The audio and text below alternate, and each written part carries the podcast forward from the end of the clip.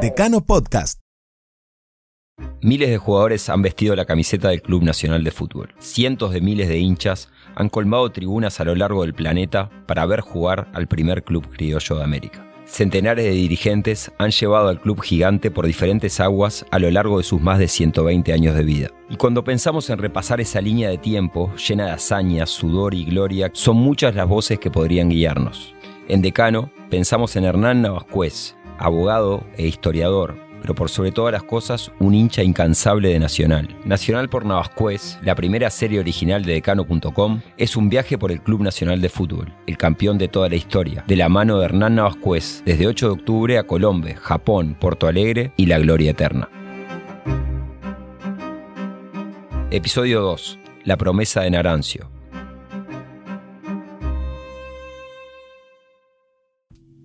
En la década de 1910, Nacional se colocaba en lo más alto del fútbol uruguayo y hacía ruido en las dos orillas del Río de la Plata. Al campeonato obtenido en 1912 se le sumó el tri de 1915, 1916 y 1917, años en que también ganó un triplete en la Copa de Honor Cuseñer, venciendo a Racing, Rosario Central y nuevamente Racing entre 1915 y 1917 y a partir de la década del 10 comienza junto con la incorporación de nuevos jugadores, teniendo una importancia muy grande la venida de Carlos Escarone que trae a su hermano Héctor, fundamental para el poderío de la, de la década del 10. Y en la década del 10 Nacional gana casi todas las copas, la mayoría de las copas del campeonato uruguayo, pero también gana las copas rioplatenses, la de Honor Cosionier, todo ese momento, ese auge de Nacional unido a un poderío futbolístico importante, donde también viene, por ejemplo, este, Modena, Dakar, que eran de River Plate. Lo que determinó que River Plate, que fue un club que llegó a tener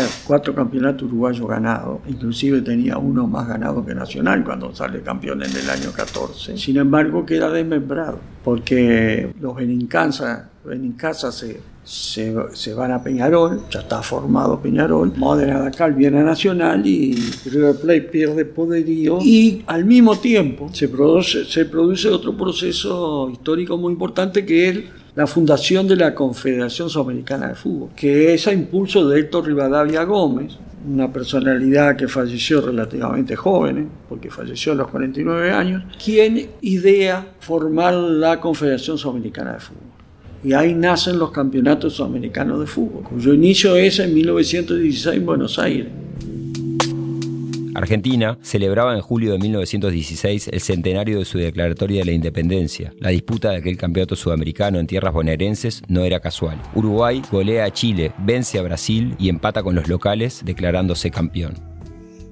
1917 es en Montevideo y en 1919 en Brasil. Ahí se va produciendo, mientras por un lado la gran popularidad del fútbol que invade todo el país, en todo el país se van formando clubes de fútbol, muchos de ellos denominados nacional, y al mismo tiempo eh, los triunfos de Uruguay en los campeonatos de Buenos Aires en 1916 1917, Montevideo le da un auge de gran importancia al fútbol. El de 1917 que se jugó lo que hoy es la pista de atletismo. Nacional eh, Uruguay gana 1 a 0 con gol de Héctor Escarone.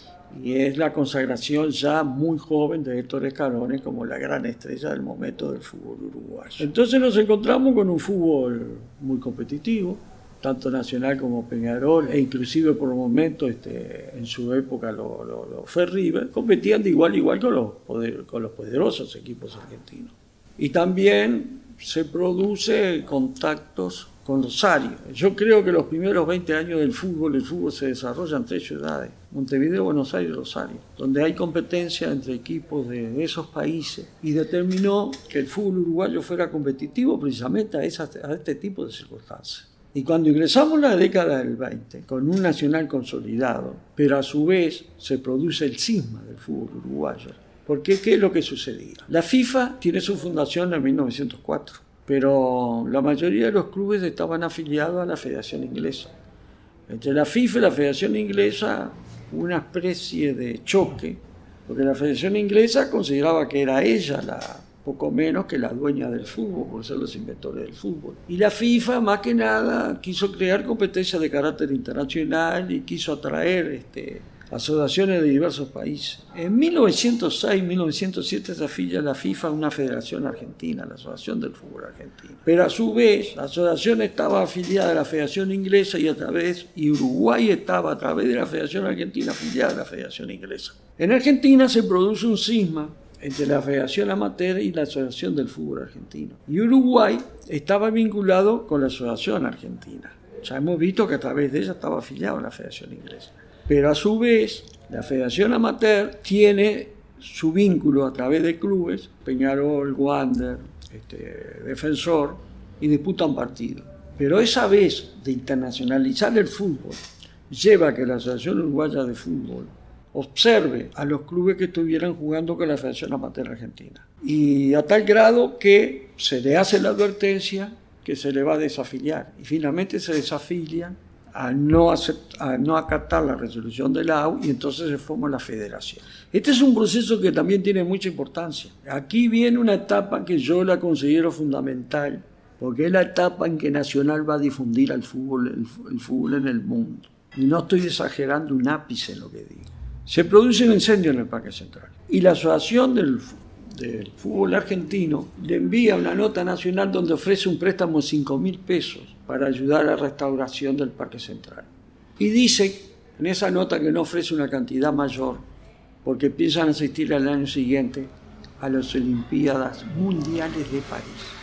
Ese era el título, Olimpiadas Mundiales de París. Eso le llamó, llamó la atención nacional y sobre todo llamó la atención de Atilio Naranjo. Se juega, restaurado el Parque Central, se juega el Campeonato Sudamericano en 1923, que lo debía organizar Paraguay, pero por cuestiones económicas se hace en, este, en Uruguay, en el Parque Central. Y ahí es donde Naranjo le promete a los jugadores uruguayos, que eran de la relación, los jugadores que de los clubes ese sentido no formaban parte, le promete que si ganan el campeonato, lo llevaría a las Olimpiadas Mundiales de París. Uruguay gana y Naranjo tiene que cumplir su promesa. Uruguay fue campeón de América en 1923 en el Gran Parque Central. Lo hizo ganando los tres partidos ante Paraguay, Brasil y Argentina. Atilio Narancio debía ahora cumplir su palabra y llevar a los jugadores uruguayos a los Juegos Olímpicos. Un esfuerzo que cambiaría el fútbol para siempre. Nacional por Navascués. Nuevos episodios cada martes y jueves. Decano.com. La comunidad del hincha del Club Nacional de Fútbol.